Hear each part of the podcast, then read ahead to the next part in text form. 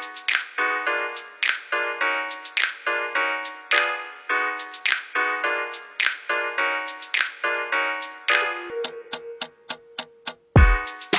爸和我妈也结婚三十五周年，那我爸呢就做了一件特别有意义的事情，他为了纪念这个日子，把我妈的照片冲洗放大，然后用一个黑色的相框裱了起来，然后它也没挂在墙上，它只是放在我妈的床头，你知道吗？我五年没有回家，大家想想能理解我这五年没回家，推开门看到我妈的床头一张黑白照片的心情吗？我当时眼泪止不住的往下流，你知道吗？然后这个时候我就问我爸，我说爸，我妈呢？我爸说走了。我说好好的人怎么就走了？人走不正常吗？我说怎么能这样？我说你怎么把话说那么清楚？你跟我说你是不是在外面有人了？我去别乱说，这都几年前的事儿了。然后我就，最后我妈回来，我就知道哦，原来是一场误会。然后我就把我爸拉到我妈面前，我说爸，你怎么能这样？太直男，哪有那么干的？我就在那骂我爸。然后我妈还烦，然后心还挺慌。哎，没事儿没事儿，这么多年我都理解你爸，哎，没事儿没事儿，他就这样的人。我说老我爸还不生气，对吧？还挺好的。然后我就问我妈，我说哎妈，你刚才出去干嘛？她说哦，没事儿，我刚刚出去转转，我就给你爸爸看看有什么目的什么的。我就觉得这就是婚姻的本质，知道吧？相爱相杀三十五岁。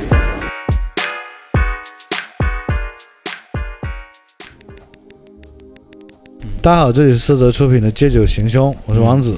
我是艾浪，我是子龙，嗯，嗯，这个子龙系列最后一集，对，啊，这是最后一集啊，嗯，欢乐的时间总是特别的慢，是吧？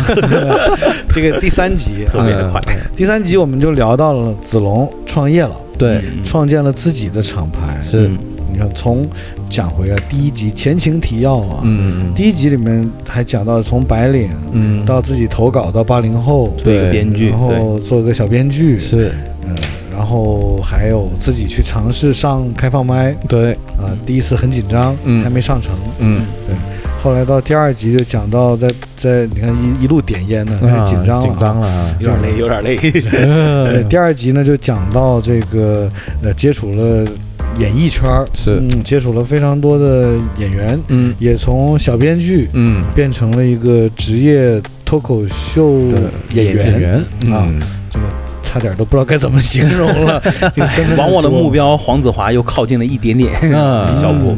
对。然后这个现在终于到了第三集，有了自己的厂牌了，是。我感觉像一个系列故事一样，对，所以我觉得录成三集挺好。的。嗯，刚三集听完，我觉得我们的听众会很，嗯，完完全全的或者是很透彻的认识子龙这个人。嗯，是的，这个也是我们做的谢谢我们的两位兄弟，然后给了我这个机会，让我一直在这胡逼逼。我们其实主要是想蹭子龙的流啊量，没有没有没有没有。对因为我们节目听众太少。没错，没有没有没有嗯。说到节目，咱们就先讲一下。嗯，子龙现在好像有好几个播客节目，当然了，是在你公司旗下的。哦，我们厂牌下面的两个。厂牌下面的。嗯，有一个叫“吹水不擦嘴”，嗯这是一个很老广的说法。吹水不抹嘴，没错对对，对它就是根据这个谚语然后来的。然后是我们两个脱口秀演员，然后再加上一些脱口秀演员带着观众一起现场录的一个。哦，这种形式挺对，我们还会卖门票。其实有点像早年的情景喜剧的概念，嗯，对，嗯，就等于对。把跟观众的互动直接收录到这个节目里，对对，所以他就好多年轻的观众会特别喜欢听。嗯，会很有感染力。对，我们在北京的那个小伙子也有一个叫智丧研究所，因为我们会发现，就是九零后的年轻人，就要一到晚上就很容易网易云，嗯，然后我们就要什么叫一到晚上就很容易网易云？没懂。哦，网易云啊是一个梗，就是我以为是一个 A P P 呢。对，就是要讲一些那种，哎呀，就是似是而非的一些段子，就比如说。嗯，寂寞是眼泪和枕巾的香吻，嗯就是发朋友圈，知道吗？哦，就你是不是想弄死他？啊？是哎，好像是有一票这样有一票这样的人是吧？嗯是吧？他在远方，我在这里，你又在哪里？这种就叫丧吗？他其实他的文字和图片就能透露出他对生活没有那么积极了。就是负当然他能量满满。对，然后我们叫治丧研究所，就是希望能治愈他们。然后哦，有两个脱口秀演员，嗯。然后就是我们一个是叫梁晨，他也是我们的北京的演出经理，嗯，然后还有一个小仙女是他的一个同事，嗯，然后他们俩其实会每期要求北京的脱口秀演员，然后过来，就是观众会给我们提问题，嗯就像观众来信一样，解答他们的问题，嗯然后让他生活中开心一点嘛。好像你有的时候也会客串当主持人，对对对智丧研究所里面，对对，我们公司的人都觉得我不太行，所以从来不让我们上他的节目。这周二吧，他们在录那个，然后我正好提前先下班了。当时我们那个主播说：“哎，今天录电台你不在吗？”嗯，我说：“你又不请我当嘉宾，我为什么要在啊？” 哦 我说我这 我就走了。现在公司有很多人了，嗯，对，小三十了，哇，也不错了。作为一个脱口秀团队，真的很难啊。而且好像是北京、深圳、上海有吗？有有有，上海也有办公室。哇，等于北京、深圳、上海三个城市都有分公司。对，就是听起来还挺大，就是不挣钱，你这愁人嘛。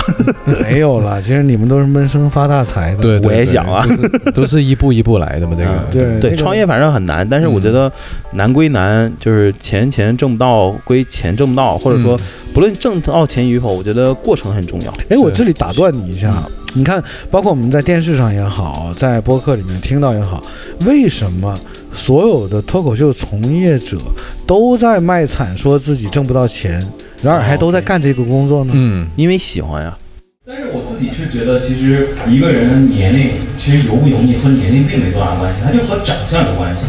就举个例子，就是我高中同桌，然后也两百多斤，身高一米比我更高啊，啊，体重两百多斤，然后地中海发型，长得怎么说就是有天分。那个时候我中午跟他去食堂打饭，阿姨都是跟他多打二两，以为教导主任来视察了。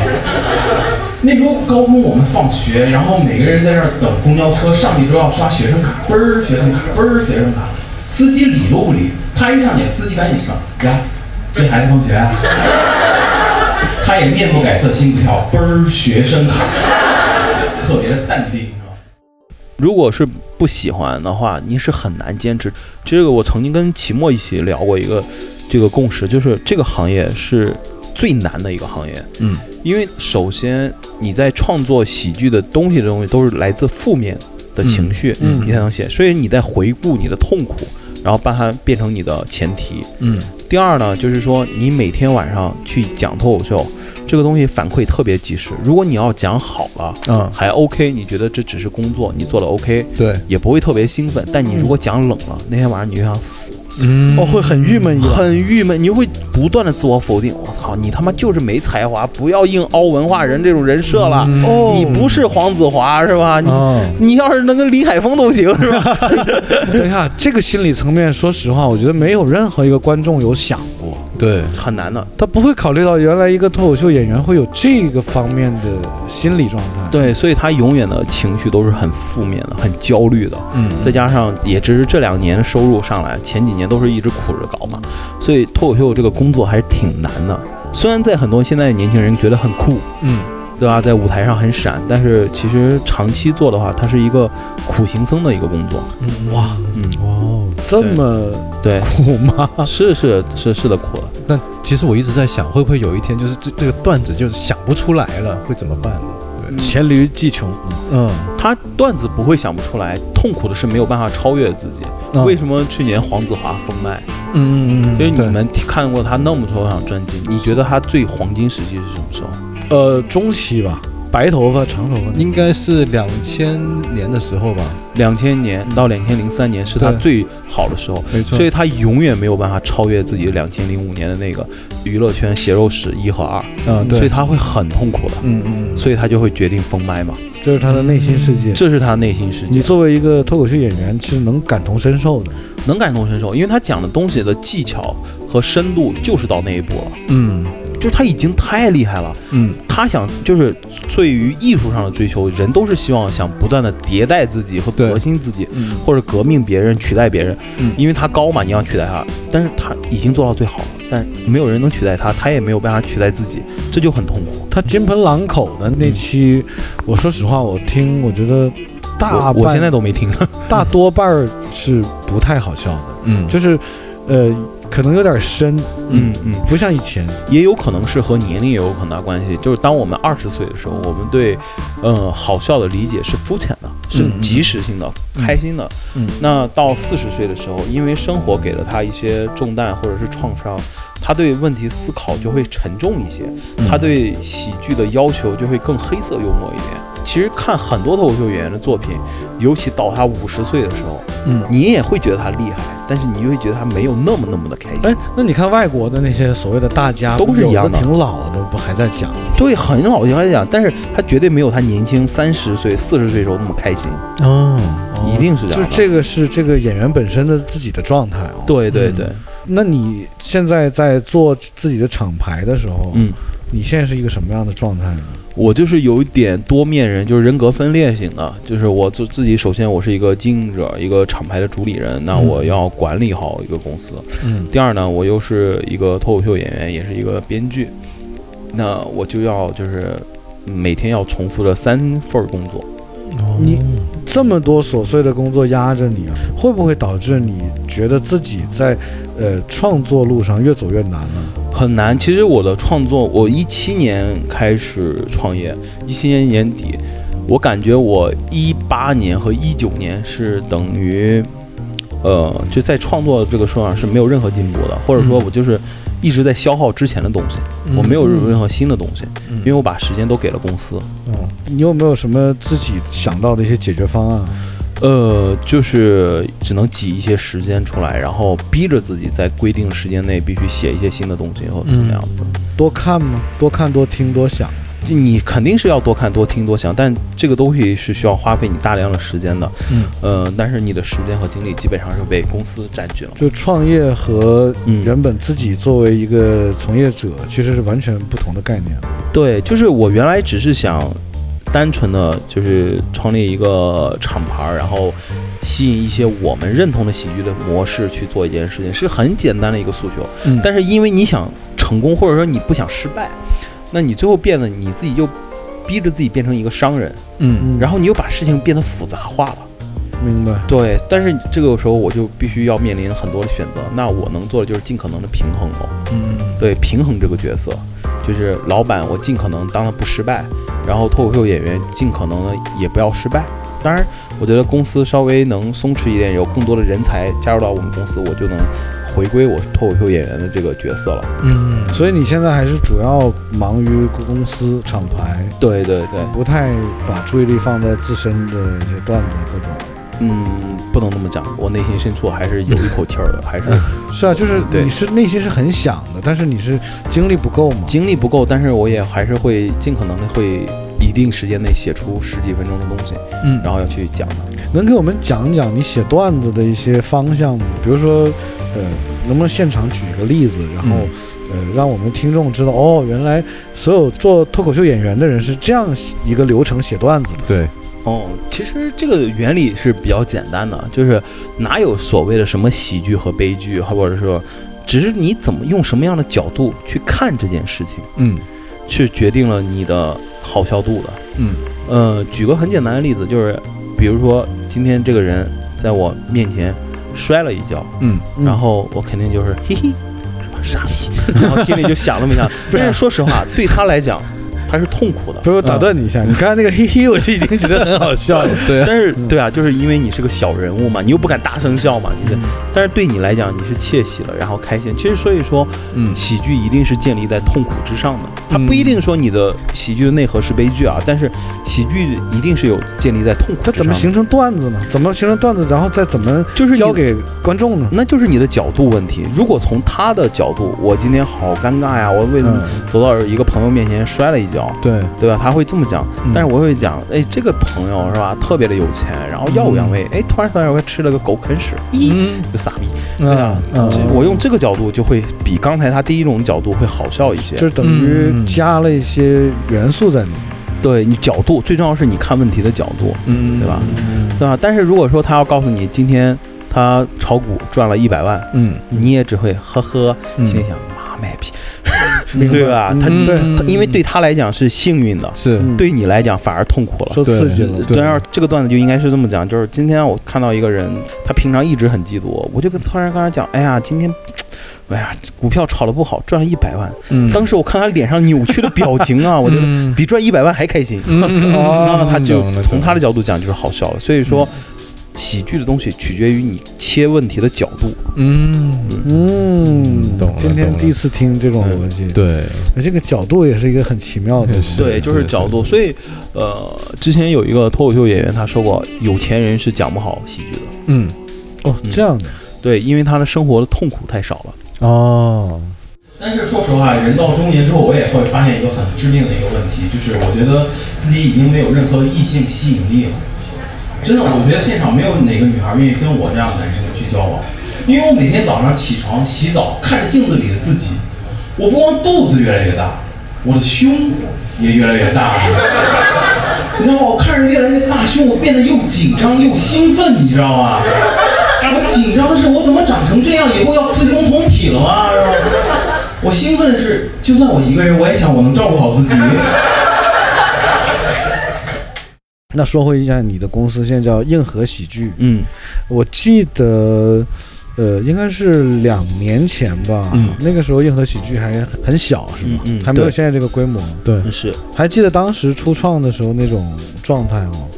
呃，初创的时候，其实当时公司就三个人。嗯，呃，当时我们在北京一个联合办公的地方，然后租着地方，每天在那儿，刚开始给人写段子嘛，就是嗯卖自己的编剧、嗯这个技术，就是每天很苦哈哈的，然后写。尤其是在一九年很痛苦，一九年是当时啊、崔永元老师、崔老师一己之力干翻整个中国娱乐圈就是好多资本外逃，嗯，那就是又没有项目，嗯。然后我们那个时候真的就是那一年就是喝西北风，哦，没有任何收入，哇，那么惨，那真的是那么惨。当时三个人，呃，当时那个时候已经十几个人了，嗯，就硬挺，就是嗯，公司真那怎么挺啊？对呀啊，就是每天我就看那个银行账户，我就挠头发，你知道吗？啊，但是比较好就是我之前有一个资方，然后给了我一笔钱，还好就是因为他当时有那笔钱，其实帮我们渡过去了。嗯嗯，嗯，那还好。对，就等于提前贷款了嘛，然后现在就慢慢还人家呗。明白明白对对，就是其实创业确实很难。嗯嗯，你感觉你们现在硬核喜剧的这个状态，从那个时候到现在，算不算是，呃，进步了一大截了？呃，是进步一大截。我觉得创业也好，或者说是我们生活也好，有一个很重要的元素就是进步。嗯就是你每一年你要保证你比去年要好那么一点点。这个东西其实看起来很小，但是你对你自己的鼓励和团队的鼓励是不一样的。他会感受到你在这个团队和你自己的生活状态是越来越好的，你会有期待。嗯所以我们的那个温家宝总理不说过一句话吗？就是我们丢什么不能丢希望，嗯嗯所以希望会变得很重要。嗯对。很正能量。是的对，呃，我当时创业的办公室是一个科技四联合办公，我特别喜欢他那句话，叫“创业即修行”。嗯我不创业，我不知道自己其实有那么多的问题，性格上的问题，然后处理事情的问题。但是你通过这些一个一个的困难，你去解决它，你会像照镜子一样去找自己的毛病，这就是让自己进步嘛。对对对，对，虽然很苦，但是那个甘甜是很有味道的，嗯。那个回甘。你们现在团队已经有那么多的优秀的脱口秀演员了，像这些脱口秀演员也是通过你这个主理人一点一点的去，呃，叫做四处去寻觅吧，然后去，呃，整合。嗯这个过程难不难？很难，因为喜剧是一个离散率很高的事儿。嗯然后你看喜剧的方式和艾朗看的肯定不一样，和我看的又不一样。对那我怎么想办法让大家都觉得好笑？嗯就是要不断的去综合，这个时候就需要有一个人，呃，大言不惭讲，你得很有经验，嗯，然后把这些创作喜剧方法不同的人，然后凝固在一起。嗯对你让他看到，其实你的喜剧，你也可以拓展你的边界，我也可以拓展我的边界，你也可以拓展你的边界，嗯让这个边界变得很大，然后就形成交集。你说到这儿的时候，我确实有一个很难的点，嗯就是像你刚才讲的，每个人对好笑这个东西的理解是不一样的。对，它取决于他的生活。你作为主理人，你在嗯这个寻找这些高手到自己嗯公司的过程中，你怎么能清晰的看到这个人就是一个搞笑的人？我就想让你进我们硬核喜剧，你怎么去评判？就是你刚才讲到了经验，嗯我觉得如果单纯的讲经验两个字儿，好像就太模糊了。嗯对对对，嗯，我在寻找人的时候，其实也比较简单。嗯，呃，我觉得能加入到我们厂牌的人，其实都是符合两个条件的。首先，这个人一定是很正的一个人，嗯就是他对这个艺术的追求是简单和纯粹的，这是嗯第一点，因为这个东西就很像我们汽车的那个油箱一样，它代表你的存储量和燃料有多少。嗯，呃，因为它没有这种对这个艺术纯粹的追求，他是很难能长期走下去的。嗯嗯第二就是说，这个人他有自己的风格特点。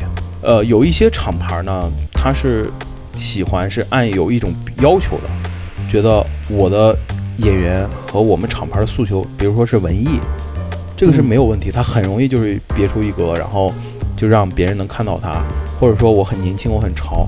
那我选择的方式就是说，你只要好笑就行。嗯，你足够就是有你的观众群，你能触发一些人哈。我不管你的喜剧手法是像黄子华那么那么的高级，嗯是吧？？黑色幽默这种，或者说你像哪怕是二人转，嗯你给我裤裆里面塞鞭炮，你只要能让他笑，你不让观众不适就 OK。嗯你只要有你的特点，能逗笑别人。我们硬核是不太去克制每个演员创作方式的，但是有一点就是要统一，就是首先你对这个喜剧的追求是非常纯粹的，嗯同时你有自己的观众群，就是这两点。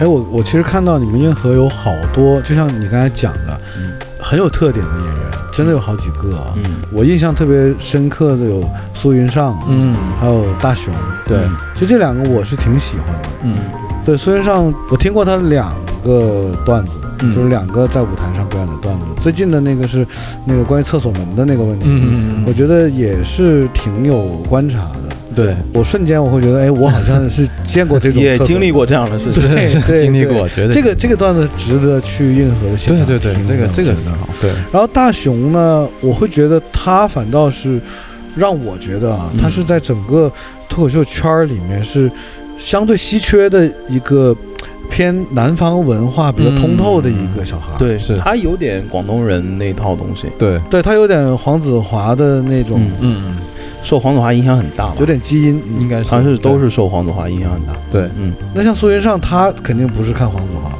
对啊，他就看一些国外脱口秀演员和国内脱口秀演员嘛。嗯好像我听呃，包括池子也有讲过，就是所有的脱口秀演员都是通过大量的看国外的。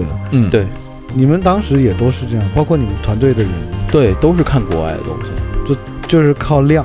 一定是靠量。就是你学习任何一件事情，一定是你积累到一定程度，然后才有质变嘛。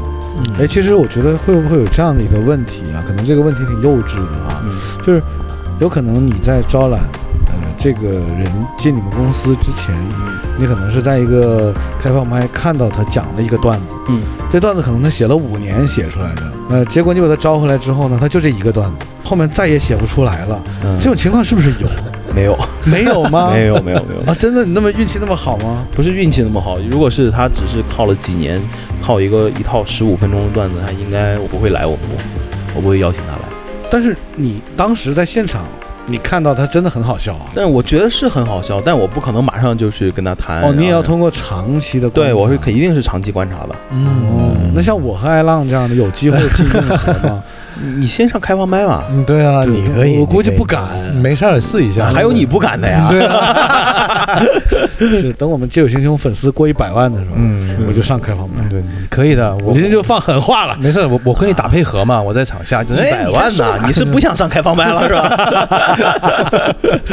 哎，现在那个硬核喜剧，呃，这个演出稳定吗？就是每周都有还是？对，我们在北上广深，然后四个城市每周固定五六日都有上演。能给我们透露一下地点吗？比如北上广深四个城市，啊、就是大家可以关注一下我们硬核喜剧的小程序，就能看到。就是微信搜索“硬核喜剧对，四个字就能看到。然后北京的话，基本上都在东城区，什么鱼宇剧场啊、南洋剧场啊这样的地方。然后嗯在上海的话，我们会在徐汇和黄埔多一点，嗯。就是有一个 live house 叫二八八，嗯。然后人民广场旁边有一个新空间，那个是我们自己的场馆，四月三十号就要开业了。嗯，呃，深圳的话是深夜上城的 V Space，还有我们车公庙一个呃银河喜剧自己的场”。馆。哎，你们那个嗯。V Space 那个口碑特别好，对，嗯。因为我那天去了那个呃石母地那边，嗯。然后我发了个朋友圈，嗯，身边马上就有朋友告诉我说在 V Space 看过你们，说特别好。是，嗯嗯，我们在